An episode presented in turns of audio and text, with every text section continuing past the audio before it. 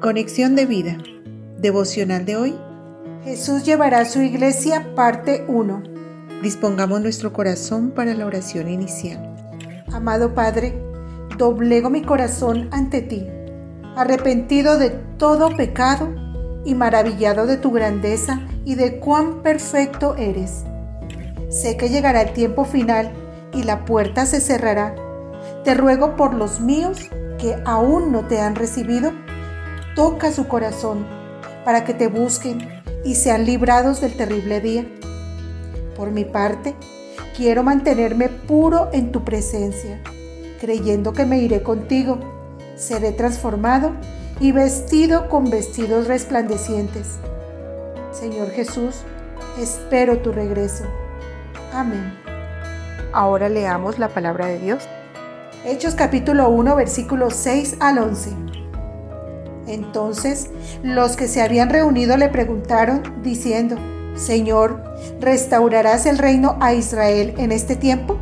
Y les dijo, no os toca a vosotros saber los tiempos o las sazones que el Padre puso en su sola potestad, pero recibiréis poder cuando haya venido sobre vosotros el Espíritu Santo, y me seréis testigos en Jerusalén en toda Judea, en Samaria y hasta lo último de la tierra.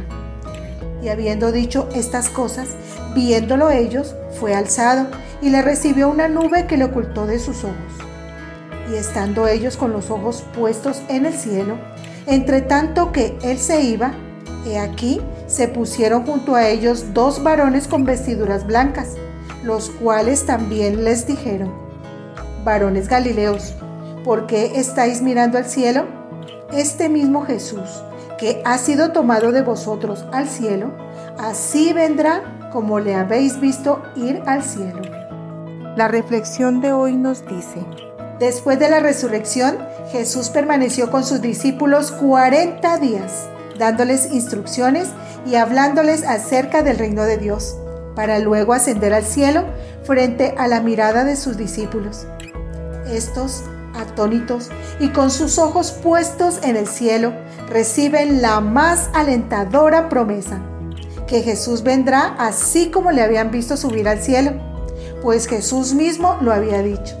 Y si me fuere y os prepararé lugar, vendré otra vez y os tomaré a mí mismo, para que donde yo estoy, vosotros también estéis. Juan capítulo 14, versículo 3. En la agenda de Dios hay un día y una hora programada para llevar a su iglesia con Él. Viene por aquellos que conforman el cuerpo de Cristo, su iglesia, aquellos que han lavado sus pecados en la sangre del Cordero, aquellos que han nacido de nuevo, reconociendo y aceptando a Jesús como su único y suficiente Salvador. La pregunta es, ¿estás listo para irte con el Señor? ¿Has recibido a Jesucristo en tu vida? Dice la Biblia en Juan 1.11, a lo suyo vino y los suyos no le recibieron. Es sorprendente cuando Jesús entró a Jerusalén montado en un borriquito en medio de voces de júbilo.